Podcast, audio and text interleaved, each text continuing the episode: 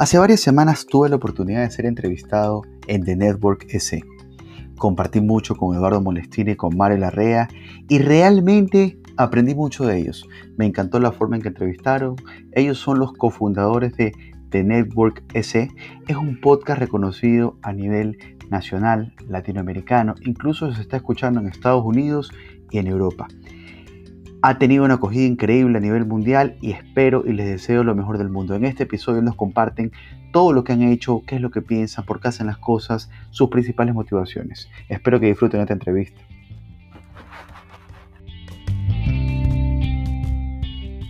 Hola, ¿cómo están todos? Bienvenidos nuevamente al foro. El día de hoy he invitado a Eduardo y a Mario. La verdad que los he invitado porque justamente ellos me entrevistaron hace unos días y me inspiraron a seguir adelante eh, siempre es necesario, creo que en la vida de todo profesional, rodearse de gente que te ayude a ser mejor. Y creo que ellos son un motivador de muchas personas y que están tratando de cambiar la mentalidad. Creo que, como dicen una palabra, son game changers actuales. Y, les doy la bienvenida. Muchas gracias, Eduardo. Muchas gracias, Mario, por estar conmigo y, y por permitirme conocer un poco más de ustedes. Muchísimas gracias a ti, Alejandro, y qué bueno saber que estás retomando el foro. La primera vez que, te conocí, eh, te conocí por LinkedIn justamente por esto de aquí, por el foro, así que en buena hora que lo hayas retomado. Claro que sí, por ustedes. Feliz, feliz Alejandro de estar aquí, gracias, gracias por la invitación. Eh, y me acuerdo clarito que Eduardo me pasaba mandando todos los videos del foro y nos vimos algunos. Y bueno, feliz de estar aquí. No, vacasísimo. Chicos, eh, mi programa es un poco diferente al de ustedes. Yo aquí busco generar ideas potentes de, gente como ustedes, gente potente. Entonces, en la idea, ustedes están cambiando, eh, están montados en un nuevo medio digital que es el podcast, eh, lo están acompañando de Instagram, pero no están en televisión, no están en los medios tradicionales. Eh, ¿Qué los motivó a iniciar su idea tan buena que es un podcast? Sí, es, a ver, yo te digo más o menos en mi, en el inicio, así en lo básico de qué nos motivó a iniciar el podcast, fue que vimos la oportunidad que no estaba siendo cubrida en ese momento de ecuatorianos que estaban haciendo cosas bastante interesantes, pero que se perdía con el ir pasar del ciclo de noticias, mala noticia, mala noticia, mala noticia. Y yo consumía bastantes podcasts en esa época, colombianos, mexicanos, de historias de éxito. Y decía, ¿por qué no hay uno ecuatoriano? No había. Quizás si hubo, no me enteré y lanzamos esto porque dijimos, puede ser que sí sea verdad, que no haya. Y así más o menos. Eduardo me contactó y él empezó la conversación de todo esto. No, de ley. Eh, yo te cuento, uno de, de mis deseos que, que, yo tenía era, eh, yo, quería, yo, yo quería hablar con Richard Pitt y preguntarle a él cómo tenía el mejor servicio al cliente de todos los lugares donde yo había ido, porque yo me daba cuenta que en Ecuador había mal servicio al cliente, pero no, iba a coger un teléfono y llamarlo a Richard Pitt. Entonces, bueno, pasó, pasó el tiempo, escuchaba, escuchaba podcast, como te decía Mario, y hubo uno que me llamó la atención en particular, que es eh, de Robbie J. Fry eh, en Colombia, que entrevistaba a los founders de startups en Colombia y un día pensando con Mario dijimos, ¿por qué no hacemos algo parecido aquí en Ecuador? No, no tenemos, no le estamos, nadie tiene, ningún emprendedor le están dando una voz para, para que la gente lo escuche, para que la gente pueda aprender de ellos. Y yo decía, perfecto, pues por este medio ahí sí voy a tener la, la oportunidad de conocerlo a Richard Pitt y, fue uno de nuestros invitados. Pero sí, en verdad eso, eso nació, o sea, sí, quería conversar con alguien que me cuente cómo lo había hecho y ahí inició el podcast. Eh, dale, dale, Mario. Lo de, Richard, lo de Richard Pitt es buenísimo porque me acuerdo que Eduardo decía eso siempre. Y, y, por ejemplo, para mí, alguien con el que yo quería conversar y que se pudo hacer también hace poco, y era como que, puta, si el, si el podcast no sirve para nada más, pero pude cumplir este sueño bacán. Eh, un episodio que hicimos con Mario Canesa. Eh, yo, o sea, lo venía escuchando 10 años de mi vida, todas las mañanas, como enfermo. Entonces era como que, que eh, vamos, a, vamos a hablar con él, así, así, sea, así sea que pierde el tiempo, vamos a ver qué nos cuenta. Y, increíble. Así que ha valido la pena por eso. Claro, los dos son unos cracks. Ahorita justamente creo que salió la revista Los 100 empresarios más respetados a nivel nacional y salía Richard Pitt eh, como uno de los empresarios de mayor, de mayor nivel en Ecuador. Caca, y Y una pregunta, ¿esto lo hacen con qué objetivo? ¿Trascender eh, como personas, darse a conocer? ¿Lo hacen con un objetivo de ganar dinero? ¿Cuál creen que sería el sentido? Porque por lo que escucho es más un sentido personal, como de, no sé, como de superación, de, estar en la jugada, más que un tema de negocio. Yo creo que inició como un tema personal. Eh, inició en la pandemia. Eh, de alguna manera nos dimos cuenta de que escuchar de estas personas eh, nos iba a nutrir de conocimiento y a la vez íbamos a poderle dar ese, íbamos a poder traspasar ese conocimiento a más gente. Si me preguntas, el objetivo sigue siendo el mismo, pero sí han cambiado varias cosas, digamos, mantener un podcast no es barato. Eh, además del tiempo que requiere, que igual, igual lo transformas eh, eh, en plata, ¿no? hoy en día tenemos una visión un poco diferente y obviamente queremos trascender, queremos ser el, el, podcast más escuchado, la plataforma donde todos los emprendedores pueden entrar y darse a conocer y por el otro lado, pues ser alguien, o sea, poner la marca de Network como algo eh, para emprendedores, para, para negocios, ¿no? Eso... ¿Qué, acá, Mario, yo tengo una pregunta. Eh, las sociedades para mí son una locura. Conseguir un socio bueno es realmente un problema. Creo que todo el mundo se equivoca eligiendo un socio. Y ustedes se llevan increíble. Eh, eran amigos hace tiempo. ¿Ustedes creen que hubiese podido existir el programa de ustedes con otro socio ¿O son ahí la pareja perfecta, el dúo dinámico? Eh, no, sí, a Eduardo lo conozco desde ¿qué? segundo curso, tercer curso. Estuvimos juntos, nos grabamos en el colegio, Javier. Eh, de ahí, bueno, yo me vine a vivir a los Estados Unidos, pero igual éramos amigos de toda la vida. Y también pienso que quizás estamos como que en la misma etapa, los dos. Y es como que él está casado, yo me voy a casar pronto como que, no sé, siento que otra persona que quizás esté con otras prioridades no hubiera podido tenerse la paciencia de hacer todas estas cosas semana a semana con constancia, que es lo que se necesita. Pero también tenemos a otro socio, José Luis Estrada, que es un crack. Él es el director de J3, eh, una agencia de publicidad, y con él estamos manejando todo el tema que no se vea, que no se escucha, mejor dicho, para, para poder hacerlo más llevadero, pues porque somos somos tres personas con tres trabajos eh, full time y el podcast cada vez iba ocupando más tiempo. Entonces, si queremos hacer algo, un buen producto, cada vez mejor hay que, hay que ver cómo lo dividimos. Hay que sumar equipo, claro. Eh, una pregunta, eh, Eduardo. Si tuvieras que elegir en tu equipo gente que desarrolles o gente que contrates, ¿buscarías gente con habilidades blandas o buscarías gente con habilidades duras? Eso, eso es una buena pregunta. Yo, recién a partir del podcast me he dado cuenta que las habilidades blandas son mucho más importantes que las habilidades duras, pero te voy a ser totalmente sincero, antes del podcast hubiese preferido mil veces habilidades duras. Hoy me inclino por las habilidades blandas, eh, sí, totalmente. Creo que son más ah, importantes. Las habilidades duras se, se, aprenden, las habilidades blandas son... Ese es un gran cambio. Es parte de la actitud. Ese es un gran cambio de, de aquí, de hace ocho meses. Yo siempre le decía eso. Ah. Es que, es que yo, yo, siempre he sido más, más práctico, más objetivo. Eh, perfil financiero. sí, correcto.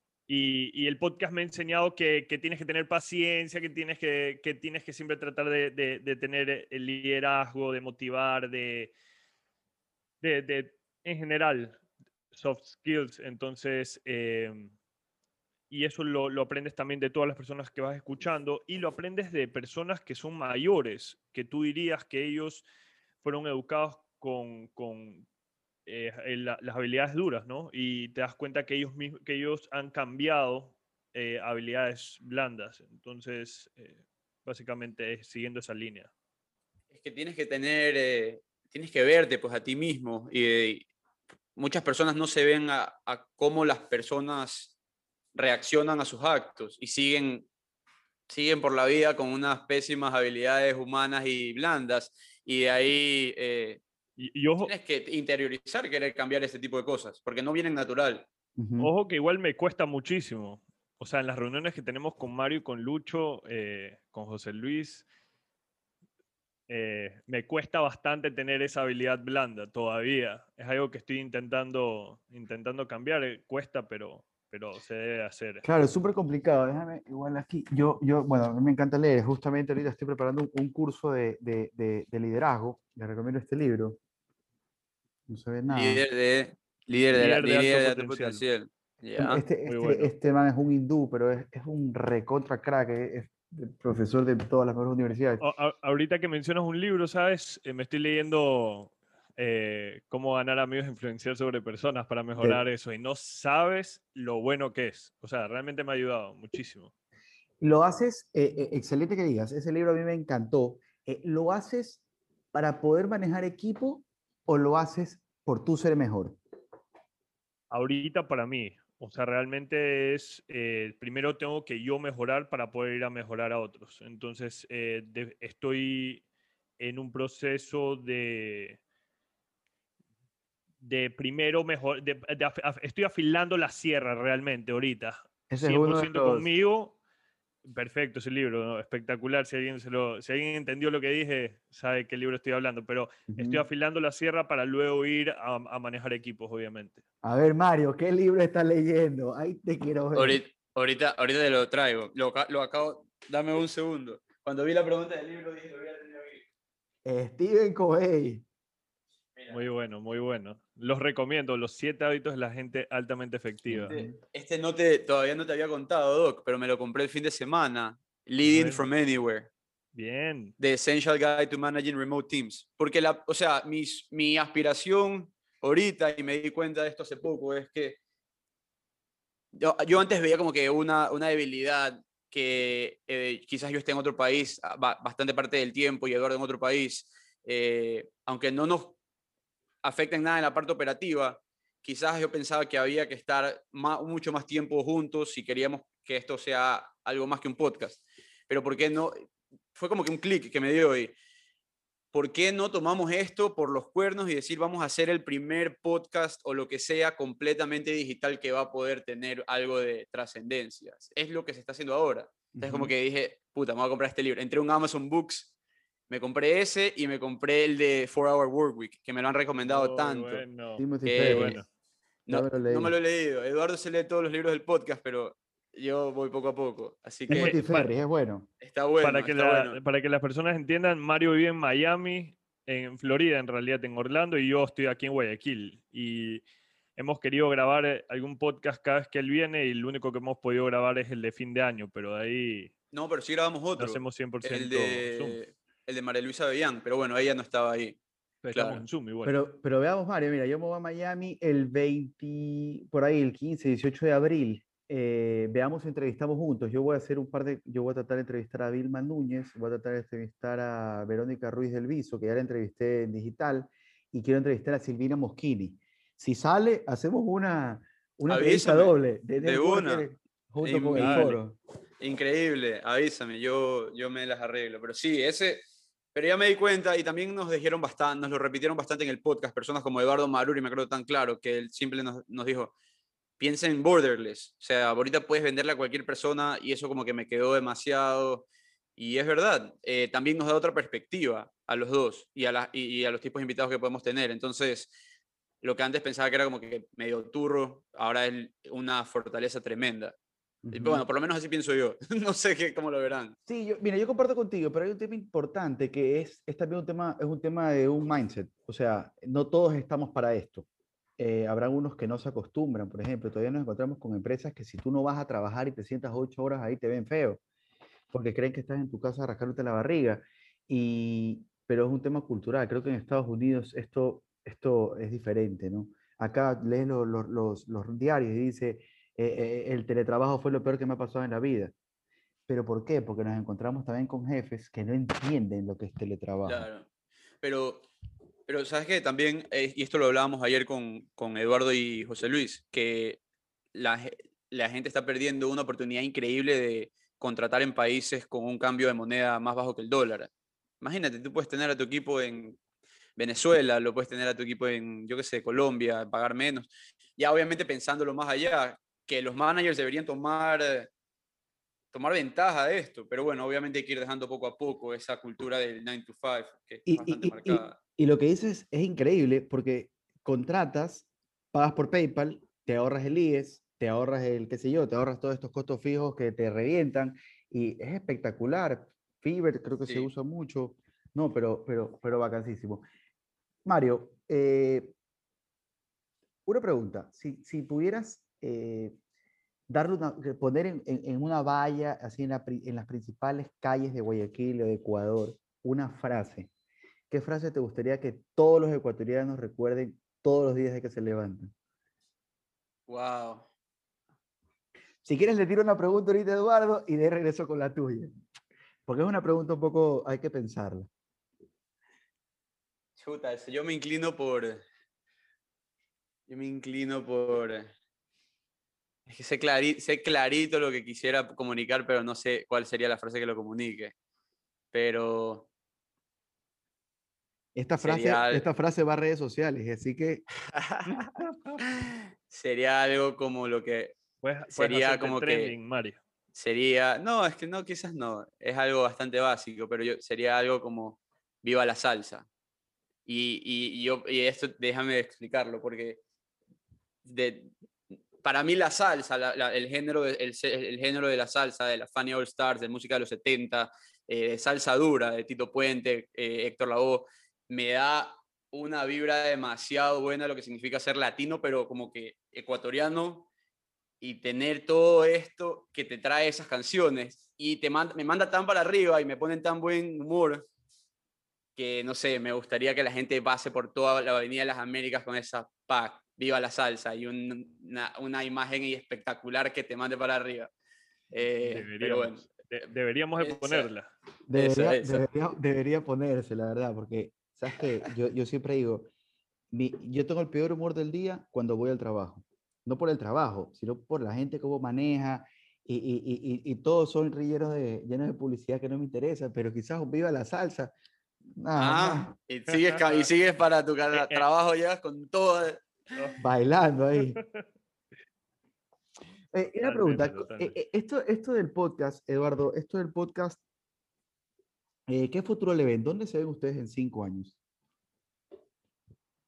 En cinco años. em, nosotros tenemos, bueno, esto sí inició el primer día, pero obviamente el tema, el tema es, queremos ser como TED Talk, podemos eh, ser esa plataforma que le da voz no solamente un podcast. Ah, hay que entender una, ah, ah, hay que entender algo. El podcast es simplemente uno de los muchos canales que hoy The Network tiene.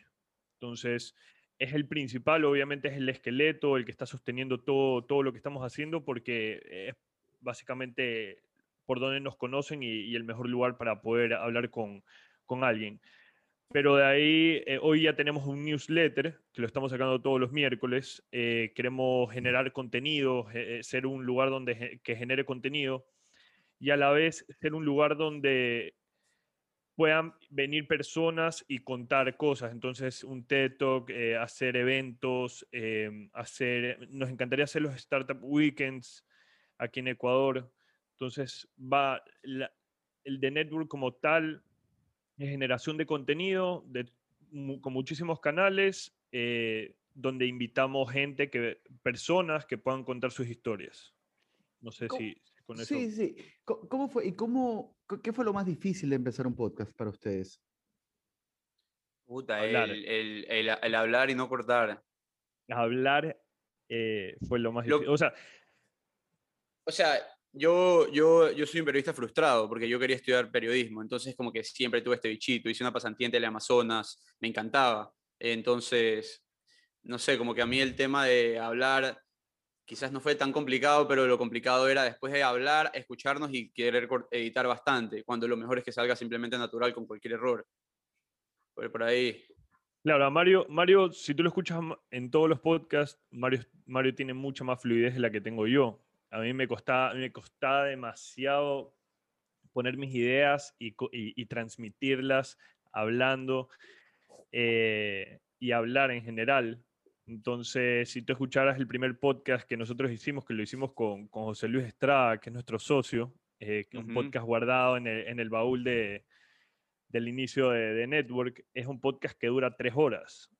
Entonces, eh, de ahí hemos venido cortando, cortando, cortando y al mismo tiempo nos hemos dado cuenta que, que a medida que vas hablando con personas tratas de editar menos y hoy lo que estamos tratando es básicamente de editar, de no editar y esto aquí nos va a llevar a que podamos tener un podcast en vivo sin miedo a, a- a tener que estar cortando, digamos. Eso es como ir puliendo esa parte que está ahí.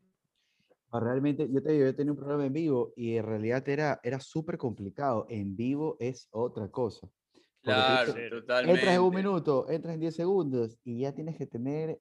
Y no te puedes quedar nunca lo hemos hecho, pero Sí, es algo que nos eh, encantaría pero hacer. Sí quisiera. Ahora eh, va- vamos a estar en, yo voy a estar en Guayaquil ahorita en un par de semanas justamente y queríamos hacer uno en vivo. Así que quién sabe, puede ser que por ahí sería increíble. No en vivo, pero como que grabado con la persona ahí, eh, con el invitado. No, pero te digo, en, en vivo me refiero al aire.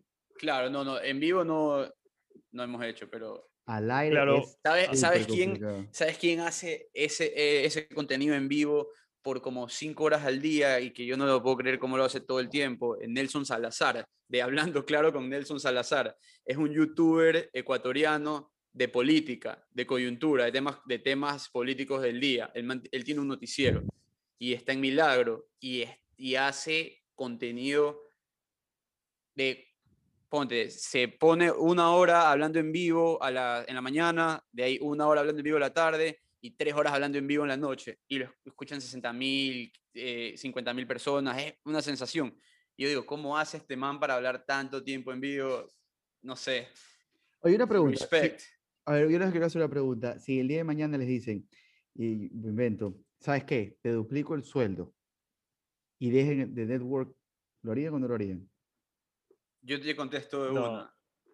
Eh, no, pero no por una razón más egoísta, quizás. Porque ¿cuánto te cuesta hacer una maestría? Ponte. Una maestría te cuesta bajito eh, en una universidad, digamos, de Estados Unidos, 30 mil dólares. Ujú. Quizás si te vas a España 10, no sé. En Ecuador, me imagino que por ahí mismo. Ya, el podcast es una maestría que estamos armando todos los días. Es como que, ¿qué quieres aprender? ¿Te llamó esto la atención? Sigue metiéndole con un invitado más especializado. Más especi- Entonces, no lo cambiaría por nada del mundo porque nada me va a poder el valor que genera esto. Eh, eh, eso es lo que me gusta. Qué y bacán. también, bueno, quién sabe, si nos compran, Eduardo, a las finales... Hacemos de Network 2. pues. no, pero, eh, Ah, sí, no, no, pero no, sí. la verdad que no lo dejaría. eh, Se ha vuelto algo...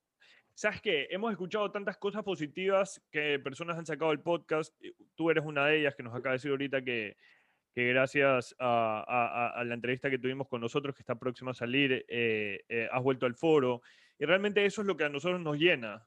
Eh, a nosotros nos llena que la- las personas se, se motiven a, a- emprender, se motiven a, continuar con lo que ellos quieran. Entonces, imagínate que hubiésemos dejado de Network antes de entrevistarte a ti, tal vez nunca hubiésemos tenido esta conversación porque no nos hubieses conocido, pero tal vez tú ya nunca más hubieses Hecho el eh, hecho el foro. Entonces, de alguna manera siento un compromiso con todas las personas que nos escuchan y, y estoy seguro que hay muchas personas Ah. que están, eh, digamos, Y, que, que quisiera yo invitar al podcast para, para, para que cuenten su historia, ¿no? Entonces, sí, creo que el podcast ya, ya, ya se volvió parte de, de- de mi día a día. claro, y, y ponte, la semana pasada pasamos una semana sin grabar y fue raro, fue como que no grabamos una Bueno, semana, que pero venía- se sintió veníamos como- grabando, veníamos sintió como grabando una podcasts a parabuena. la semana, pues. O sea, sí. Pero mira, a veces. también es difícil, es difícil querer dejar el- algo como, como lo que es el network porque yo estoy convencido de que hay demasiado contenido basura afuera. Entonces se siente bien tratar de crear algo que tú pienses que le va a generar valor a la gente. Y, por ejemplo, hoy, eh, no sé si vieron en redes sociales lo de estos TikTokers que se vacunaron Ujú. y ahí está en todos lados. Y ver cómo medios que tú consideras bastante serios publican noticias que quizás para ti sean más amarillistas, es como que se siente bien querer publicar contenido Oye. de valor, sin decirte a ti qué pensar, sino como quedándote, aquí está lo que está pasando. na- nadie está publicando que, que no hubo cargo de Deepak Chugani está contratando a 150 personas y que todo el mundo debería estar tratando de, de aplicar. Nadie está contando eso. Está contando cómo dos TikTokers se vacunaron. que ya se vacunaron, ya. Claro. Pasa la página, mete preso el que tengas que meter preso, pasa la página. Pero estamos perdiendo el tiempo en, en tonterías, por eso es que el Ecuador está como está. A ver, gordo, le hice una pregunta hace un rato a Mario que lo dejé pensando, ahora te toca. Eh, si pudieras revivir a alguien y hacerle una pregunta, ¿a quién sería y qué pregunta le harías?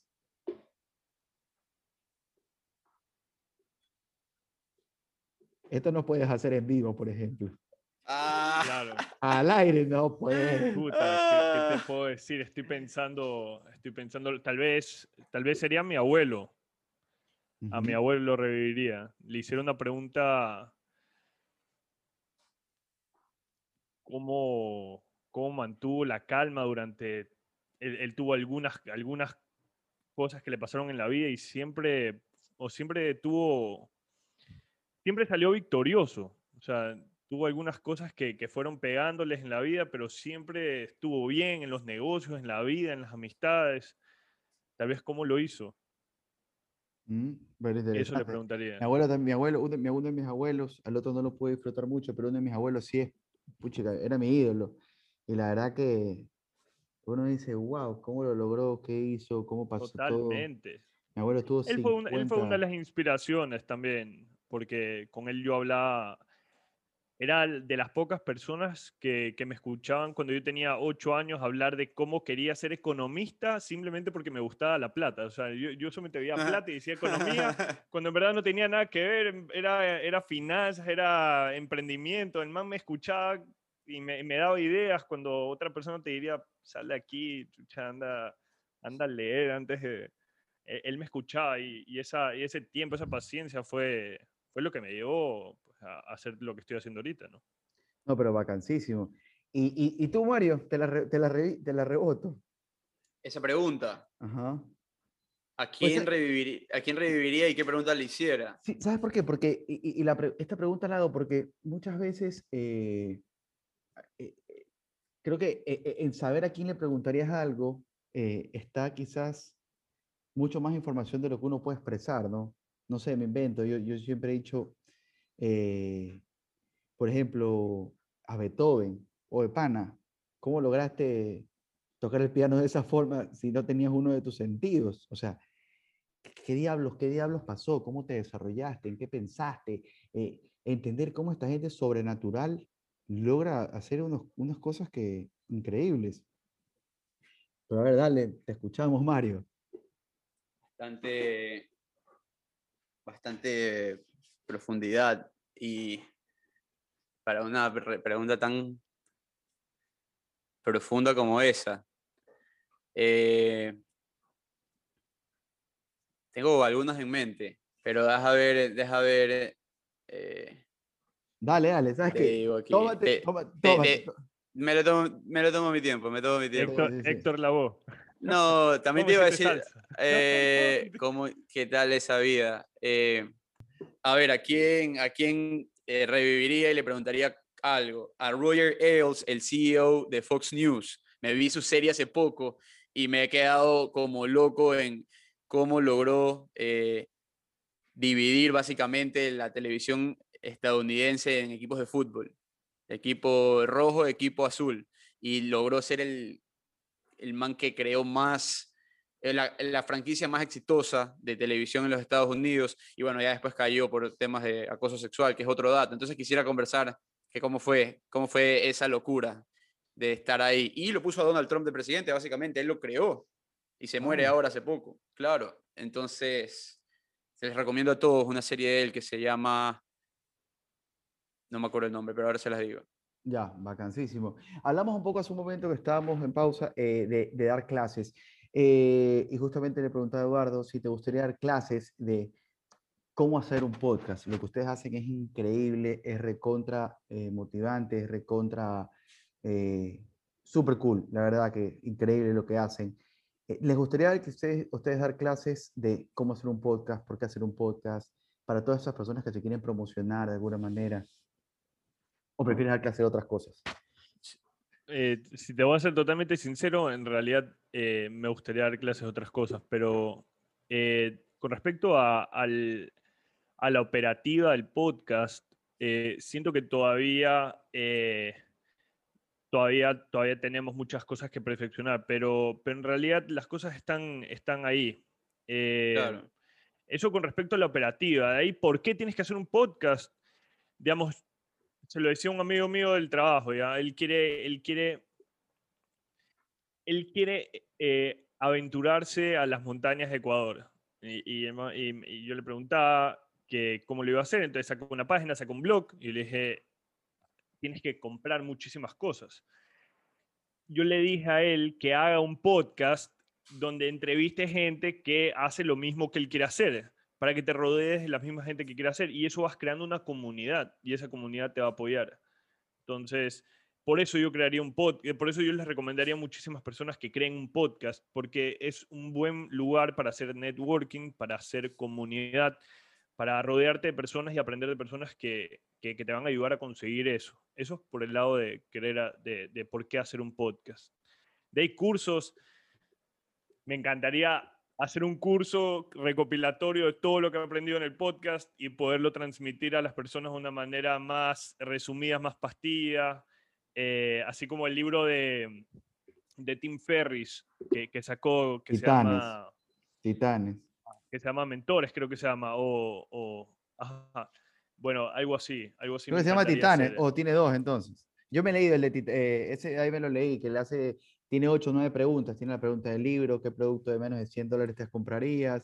Eh, no me acuerdo cuál es, también me leí. Es buenísimo, pero es demasiado grande. Es demasiado grande, pero es una recopilación de todos los podcasts que el man hace. Entonces, eh, imagínate, si no pudo hacer un libro, ¿por qué Mario y yo no podríamos hacer un curso, digamos? Eh, entonces, eso me, encantaría hacer eso.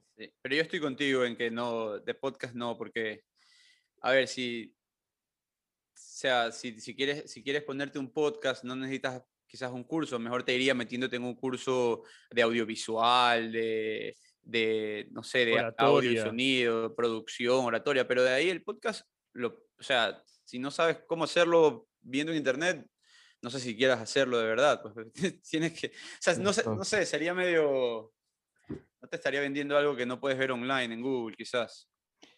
Pero, es verdad. Sí, es la cosa. ¿Cuál es, si tuvieran que elegir una entrevista, la mejor entrevista que han hecho, ¿cuál recomendarían? Supongo que los dos recomendarían una distinta. ¿Cuál recomendarían?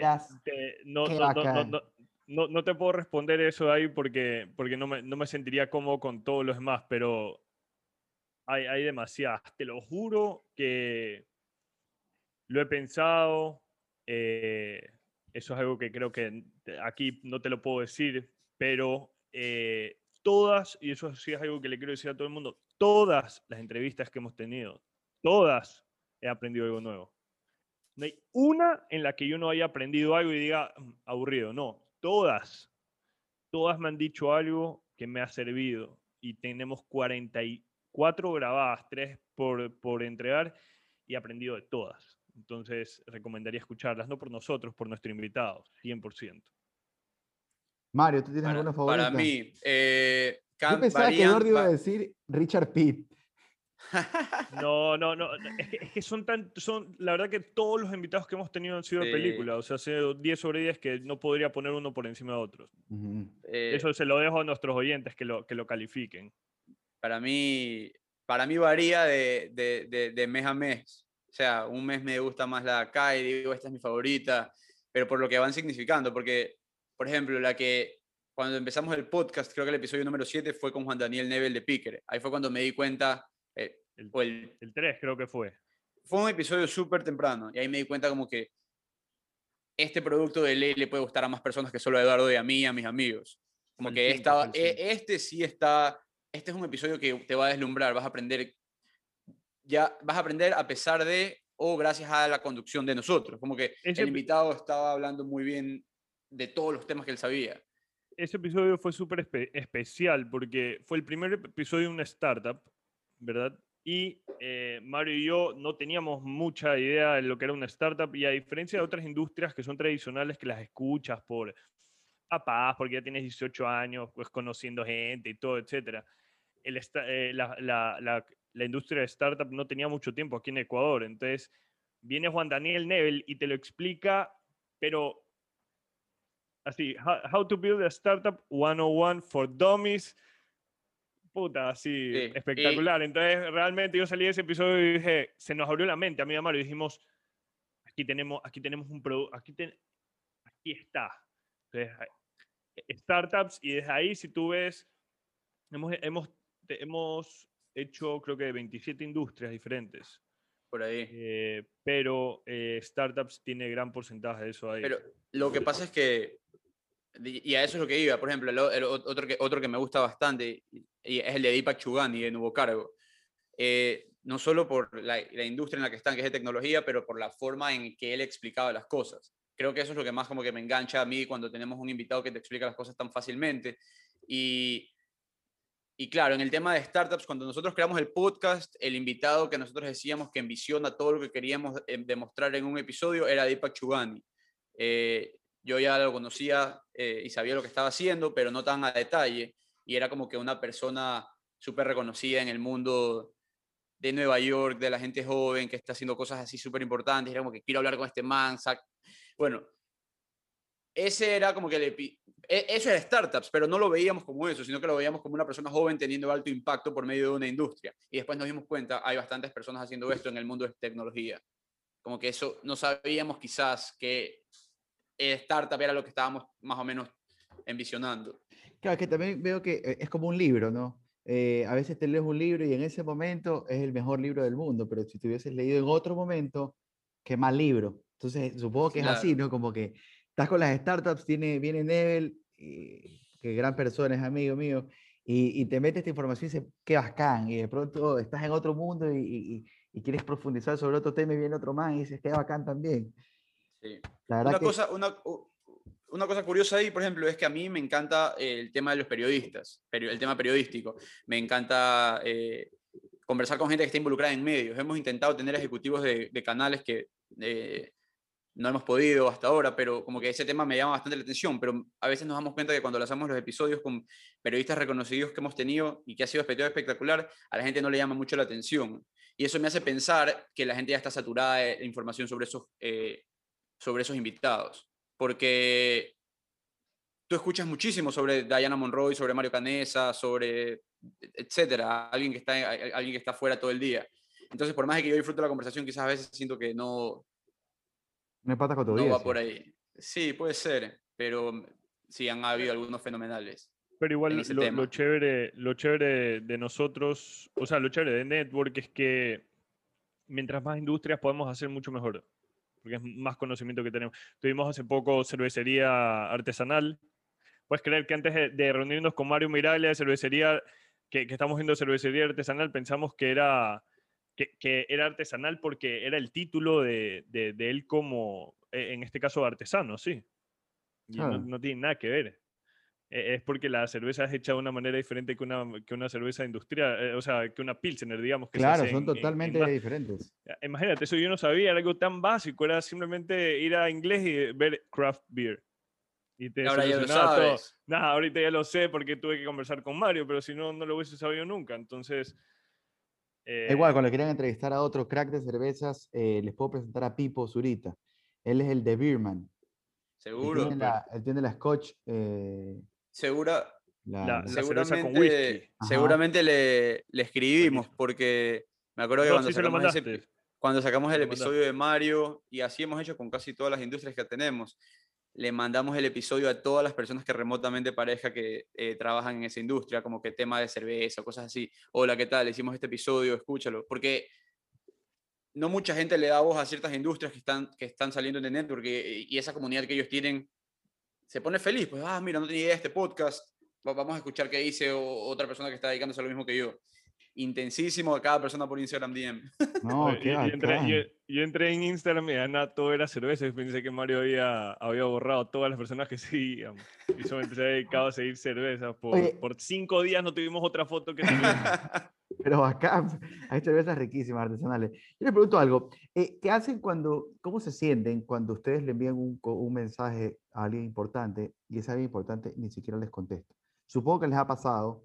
Eh, y ¿Qué piensan de eso cuando ya han tenido a un Richard Pitt que no le debe nada a nadie, a un Eduardo Maruri que tampoco le, que han logrado grandes cosas y de pronto viene un, por decirlo de alguna manera, un, no, no quiero ofender a nadie, pero son unas bestias que se creen muy importantes porque tienen un cargo en cinco de, de, un momento que no contestan. Me ha pasado y es horrible y te dan ganas de decirle, oye, tú eres 10 veces menos que este que ya hablé, con el que ya hablé, porque eres así tan mala gente. Mira, yo tengo, eso es algo que, eso es algo puta, no, nos pasa siempre, eh, para las personas que nos escuchan, siempre nos pasa. Y, y si tú escuchas los episodios que nosotros tenemos, todos te van a decir que a ellos les pasaron. Todas las personas que están en startups, todos tuvieron que pasar por 50.000 nos, silencios incómodos, hasta llegar a donde querían llegar. Cuestión de matemáticas, probabilidades. Y yo creo que con Mario tenemos una filosofía de que si no nos contestan no les volvemos a escribir. eh, Porque, O sea, porque pero aguanta, que- pero después, pero después del follow, bastante follow. o sea, y ya sí, cuando claro, nos damos pues, o cuenta sea, que la no es persona en serio le vale trozos y no tiene un interés, sí. es como que, ¿sabes que Ya está, ya no insistamos más. pues, Sí, también. ya fue. Y bueno, Claro. personas que a mí me hubiese encantado tener, pero simplemente nunca nos respondieron. Eh, Lo que te digo es, todos tienen dos horas. Nada más. O sea, yo creo que cualquier persona, tú nos ayudaste, o sea, tú te tomaste tu tiempo, nos regalaste tu tiempo a nosotros, porque nosotros en realidad te lo pedimos. Tú nos re- nos regalaste, separaste todo lo que tenías que hacer dos horas. No, o sea, en realidad Todo el mundo tiene, es verdad si lo que alguien, dices. si alguien no, si alguien simplemente no quiere hacer, no, no te respondes porque simplemente no quiere darte ese tiempo. Entonces, bueno, también por un lado hay que entenderlos y, y no, no Claro. pasa nada. O sea, me lo- Ah. no es que somos unos resentidos, pero tampoco vamos a seguir atrás de personas que no Pero quieren. sabes salir. que no hay que entenderlos, porque, ¿sabes qué? No tienen por qué es que, no responder. Que te digan, exacto. no te voy a dar la entrevista, ¿sabes qué? Estoy full. Por ejemplo, la vez pasada le escribí a una Oye. persona famosa en LinkedIn, dame un segundo, Mario, y la Sí, man sí. me dijo, tengo, eh, escríbeme, me invento, yo le escribí en enero y me dijo, escríbeme en junio. ¿Qué digo? ¿Qué está fumada? O sea, nunca le iba a escribir en junio, pero fue un, ¿sabes qué?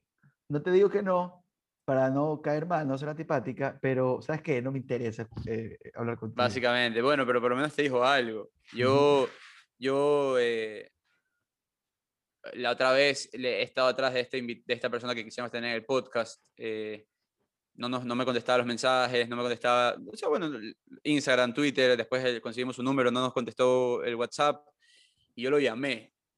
Lo caso, cogí el teléfono y lo llamé y me contestó y le dije soy tal y tal de Network que sé y como que se cayó la llamada. Y yo dije, ah, bueno, ya está, esta fue la última vez que intenté. Pero de ley, o sea, a mí, a mí no me afecta, la verdad, cuando nos dicen que no, a Eduardo, sí, para le, a Eduardo sí le molesta más. Yo me río, como que ya, así mismo es esto. Eh, pero porque yo, Bueno, estoy- pero- yo trabajo, es que yo, trabaja, yo he trabajado en política como por cuatro años, entonces yo, yo he ido puerta a puerta y te mandan a la mierda cuando no quieren que hables, como que ya, es como ven- vender puerta ya, a puerta. ya estás curtido, ya estás Curtido, ya. Pero ese es el lado, ese es el lado malo de la moneda, ¿ya? Y, y sí quiero decirle a todos que ese lado es el 5%. El otro 95% es el lado espectacular, donde todo el mundo te contesta, donde todo el mundo lo hace. Así que en realidad, la verdad es que, es que parte de ese 5% ha sido personas que yo creo que pueden agregar muchísimo valor en el podcast. Entonces, por eso a veces me Sí. siento como chuta. No hay otra persona como, como esa persona. Entonces, bueno, ya. eh, Sí, en sí algún momento. Nos, ya- nos escribirán si es que quieren estar y bienvenidos. Nada, de bienvenido, no mentira. No, mira, sabes que yo una vez le escribí a, Más drástico que yo. eh. Es que sabes que una vez yo le escribí a Tony, a- al fundador de Sapos, que murió, porque en Ya. varios libros, en varios libros hablaban de, hablaban de, de una historia del man. Entonces yo escribí, oigan, ¿sabes qué, Tony? Quisiera saber si esta historia es verdad o es mentira, necesito que me confirmes. Interesante, no me, no me escribió Tony, me dijo, hola, soy del equipo de Tony. Eh, generalmente nosotros no contestamos este tipo de preguntas, sin embargo, eh, tenemos un curso, bla, bla, bla, bla, podemos invitarte. Pero, pero bacán, bacán. Otro Bacán. día en, Twi- en, en LinkedIn escribí a Martin Lindstrom, él tiene dos libros que me he leído, Biology y Small Data, y, le, y, y lo tagué, oye, ¿qué opinan de Small Data? Me leí el libro de este man, bla, bla, bla. Y el man escribió, hola Alejandro, yo estoy de acuerdo con el Small Data por esto, ta, ta, ta, ta, ta. Me vieron como ni sé cuántas mil personas, Imagínate, ese man. pero es un man de verdad otro nivel, otro nivel. Y acá le escribes, me invento, esos presidentes de las cámaras, de diferentes cámaras, Ah, sí nos ha pasado. y, y no te contestan, que tú dices, ¿por qué no me contestas? Sí, ya les ha pasado. ta, ta. Es parte, Sí, es eh, parte, es parte. es Pero parte. Eduardo tiene la suerte, ya, yo, yo cuando escribo, porque nos los dividimos, como que tú atacas hasta el frente, yo hasta el frente, y ahí vamos cerrando entrevistas. Pero Eduardo tiene la suerte de que la mayoría de veces a él lo mandan que hable con el asistente, y a, a mí, no, casi, a mí lo que nunca me ha pasado, y no es que tengo, no, no es que tengo nada en contra, pero es como que otro, otro paso Mira, más que tienes que dar eh, cuando... eso es- sí. Eso es algo importantísimo, eso es algo importantísimo. Puede ser la persona más importante que hay en el mundo, puede ser eh, la persona más ocupada que hay. Pero si la persona no sabe manejar su agenda, estamos locos. O sea, yo le escribo a alguien y me dicen, ya, pero haz la agenda con mi asistente. Mira tu calendario. O sea, yo no estoy pidiendo una reunión de, de 9 a 5, yo trabajo 9 a 5, de 9 a 6. Yo estoy pidiendo una reunión de 7 a 9. Pregúntale a tu esposa o a tu esposo si es que te va a dejar eh, eh, estar, no me pongas con tu asistente, si me explico. Entonces, eh, ya nos pasó, me pasó dos veces, imagínate, nos ponen una reunión, yo, yo trabajo hasta las 6, o sea, yo, yo tengo 9 to 6, de 9 a 6. Entonces yo salgo volando a las 6 porque nos pusieron de, a las 6 y media y no nos quisieron dar una hora, nos quisieron dar media hora. Dale, cogemos lo que podemos. Entonces, eh, yo tenía que volar taxi, 6 de la tarde, abajo del edificio, vuela a mi casa para que llegar con las justas, que todo el mundo se va- entra a sus cuartos y yo poderme sentar a hacer el podcast. Estaba en el puente nuevo de San Borondón y me llaman y me dicen, bueno, vamos a tener que cancelar. El taxi, con el taxi dije, mira, o me voy a mi casa son las seis y media o me regreso al trabajo a terminar algo pendiente hasta las siete y media, que bueno, ya es una hora, una hora normal, me regresé. Perfecto, eso fue un martes. Entonces le dije, ok, ah, no hay ningún problema, reagendemos. El jueves. ¿A qué hora? Misma hora. ¿Cuánto tiempo? Mismo tiempo. Nosotros no somos un podcast de, de entrevista, somos una conversación. Entonces yo siempre yo tengo la filosofía de que en media hora no te haces amigo de nadie, entonces necesitas una hora.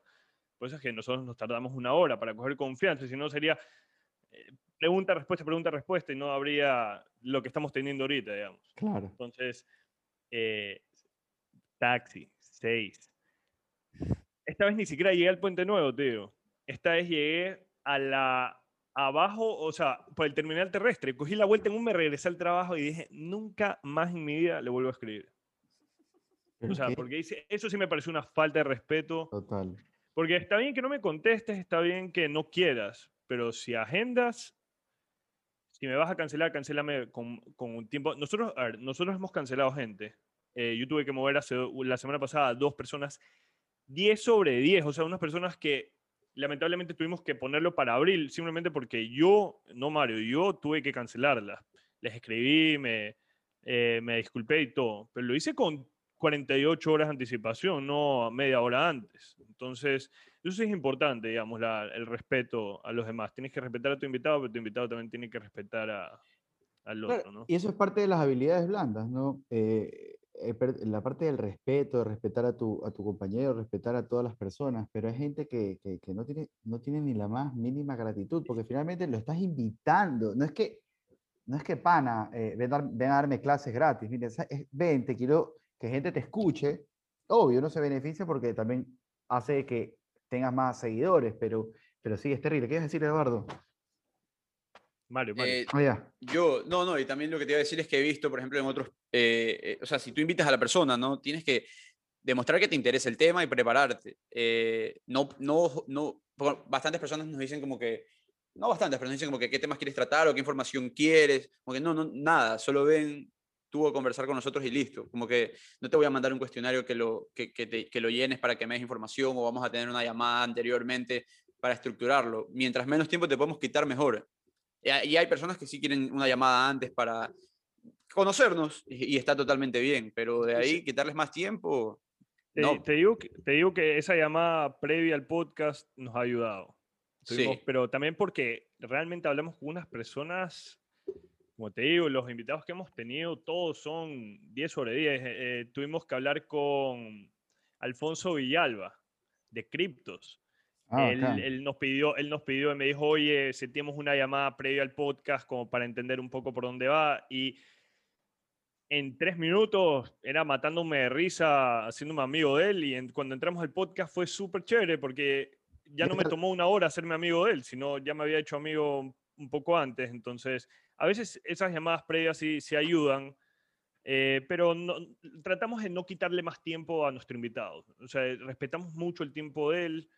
Eh, tratamos de que las entrevistas no se extiendan mucho, pero a la vez tampoco sea algo...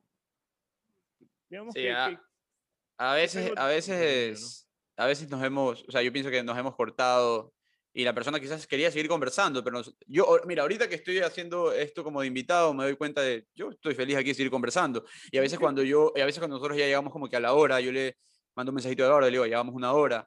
Eh, pero yo estoy seguro que a la persona no la, o sea, no, no le vamos a estar molestando, a estar feliz conversando y nos me meto eso en la cabeza y como que terminamos un poco antes de lo, que normalmente hubiera terminado la conversación. Eh, pero eso, bueno, o sea, pequeñas cosas ahí. Claro, es que sí, sí, sí, esa llamada previa como que sabes que los tiempos, de qué te voy a preguntar, de por dónde voy a ir, qué no te gustaría hablar. Justamente la vez pasada yo entrevisté hace el año pasado a, a, la de la lupa, a Clara María Reyes. Eh, justamente la próxima semana voy a subir la, la, la entrevista que le hice a ella. Y ella me dijo antes de la entrevista, estos temas no los puedo conversar.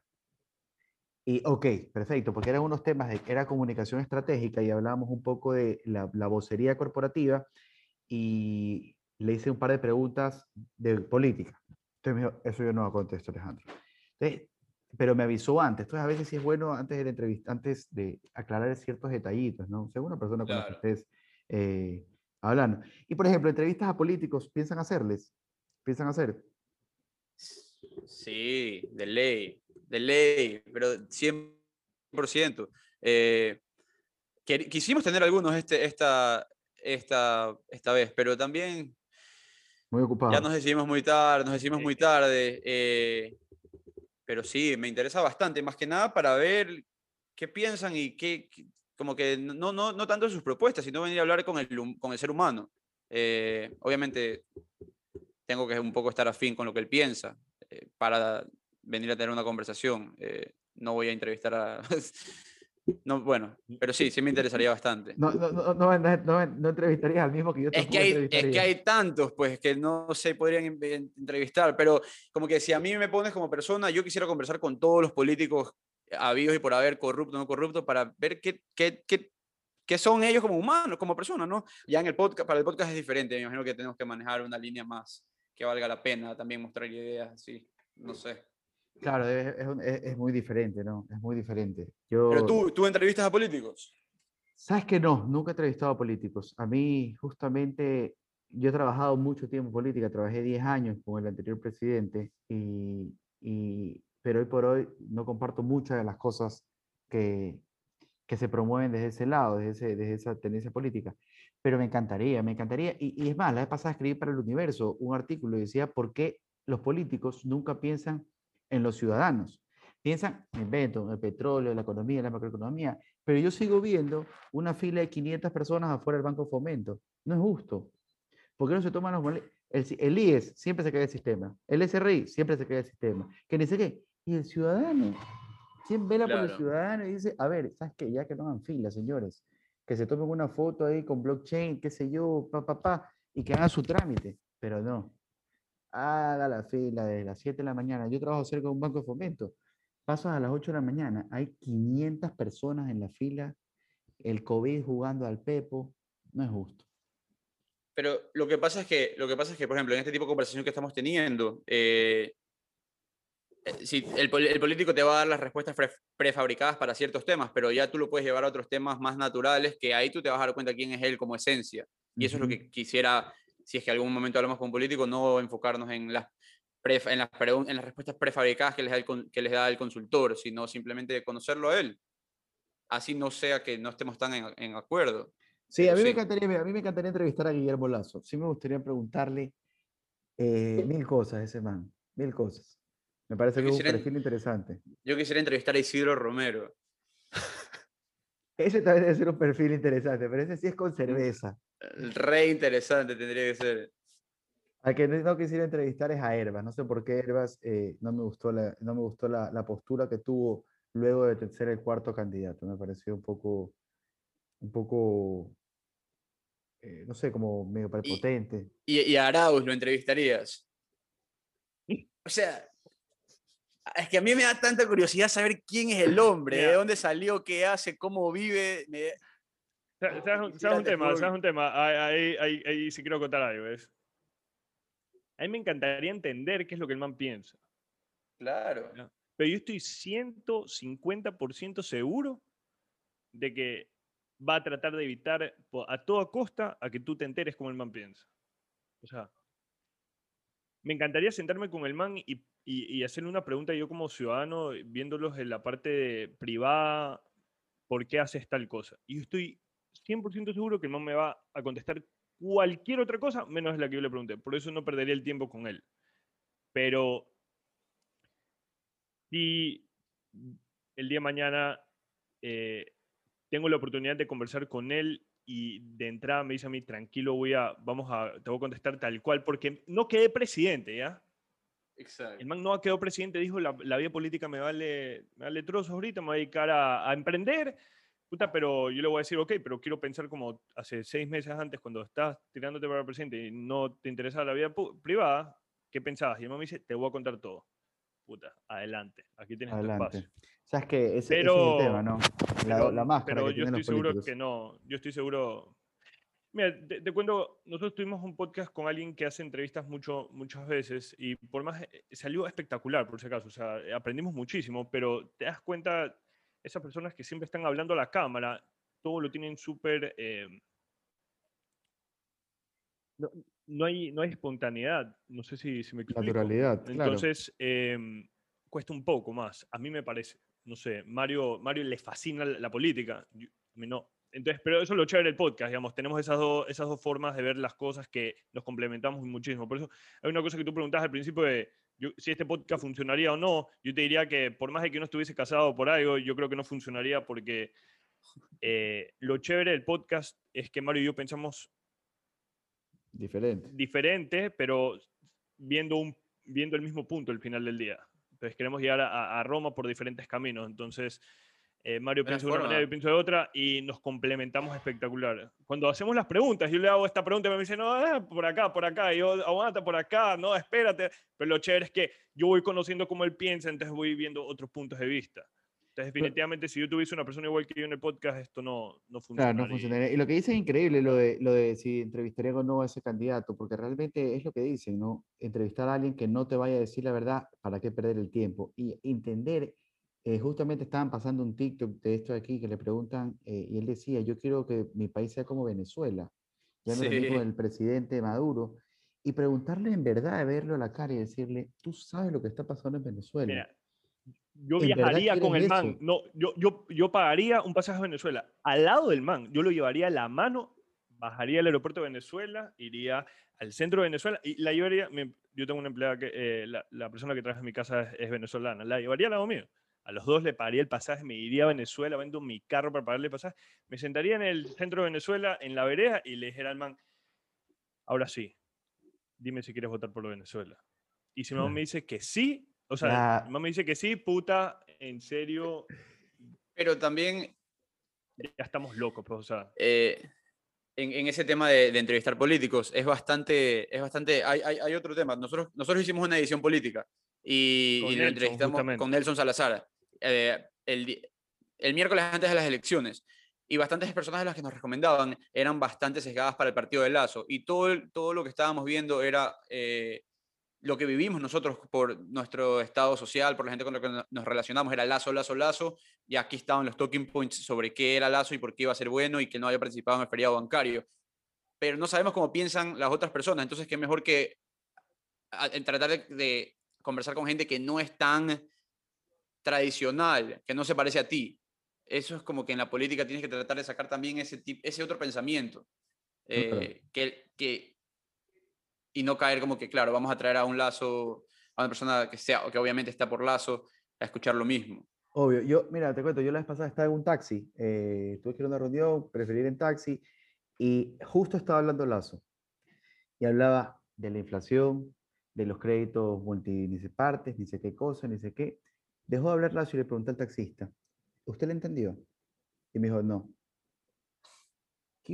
¿Por qué habla? O sea, que la persona que lo asesora, ¿por qué no le dice que el pueblo le gusta que le digan la palabra billete, eh, que no hay plata, que está chiro, que, que, no va a subir, pero si le dices las reservas del Banco Central, no tienen ni idea para qué sirven ni de dónde son.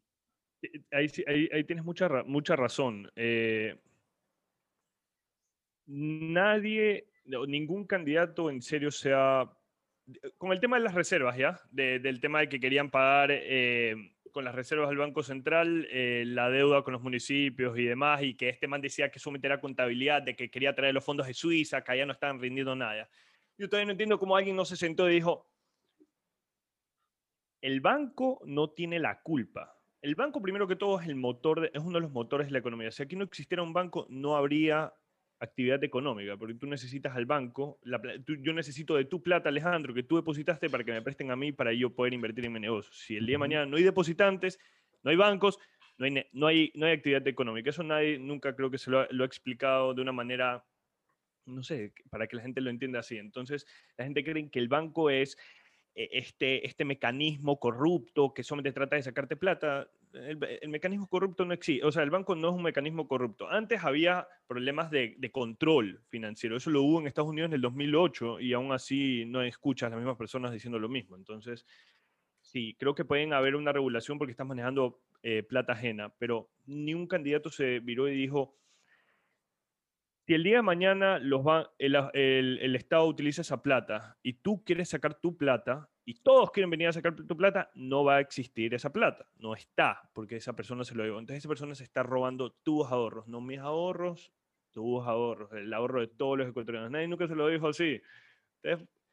no sé, simplemente se meten con, palabras muy técnicas que, que pierden sentido cuando deberían decir, estás robando. O sea, eso es robar plata. eso, eso, es, eso es robar plata. Pero bueno, pues ahí, eh, creo que, que, nos vivimos un poco, pero de política eso es... No, tranquilo muchachos. Un dolor de cabeza, es un dolor de cabeza, pero... La, la verdad que creo, creo, que igual es una obligación de parte de nosotros que somos profesionales preparados a hablar de política y, y también dar nuestro punto de vista, ¿no? Eh, es un parte de responsabilidad social porque el, el, país, los políticos son los que nos tienen en el Ecuador hecho un desastre. Igual, Miren, eh, ya, estamos, ya estamos por terminar en el tiempo. Yo les agradezco un montón, Eduardo, Mario. Sigan así, sigan así, sigan motivando. La verdad, increíble lo que están haciendo. Yo les quiero lo último. Dejen un par de buenos consejos eh, a los emprendedores, un par de buenos consejos a los soñadores. Eh, ¿Qué les recomiendan? Mi, mi, consejo es que hagan lo que, o sea, si quieren hacer algo, háganlo. No esperen a que alguien se los haga por ellos. Entonces, pueden escuchar todos los episodios que hemos grabado, gente increíble, eh, y todos te van a contar que nadie les entregó una empresa para que ellos la manejen. Ellos la crearon desde cero y la crearon con trabajo duro, esfuerzo, buscando gente, no ahuevándose, sino queriendo hacer algo, cumplir lo que ellos querían. Eso les daría. Bacán. ¿Tú, Mario? No te tomes tan en serio. Así, o sea, ríete de ti las mayores veces que puedas. No te tomes tan en serio y vive la salsa. Así es. que viva la salsa. Que viva la salsa. Está bueno. Oye, yo me voy a mudar, yo me voy a mudar a Puerto Rico eventualmente, así que ya saben. Oye, pero te estoy diciendo en serio, Mario, deberíamos hacer eso, loco. Un episodio de cuesta como, como tres lucas la, la, la pancarta, no sé. Hablemos, no, consigamos auspicios. Yo los puedo ayudar. Deberíamos, ponemos un, par de marcas y la pintamos amarillo con, con blanco de. Eh, puta, le ponemos el que viva la salsa. Imagínate, déjame, déjame tener. Master, se me va a pagar. Gracias, Alejandro. Gracias. Qué bacán. Son los máximos, un abrazo. Puta, súper a ti. Gracias, pana. chao. chao. chao.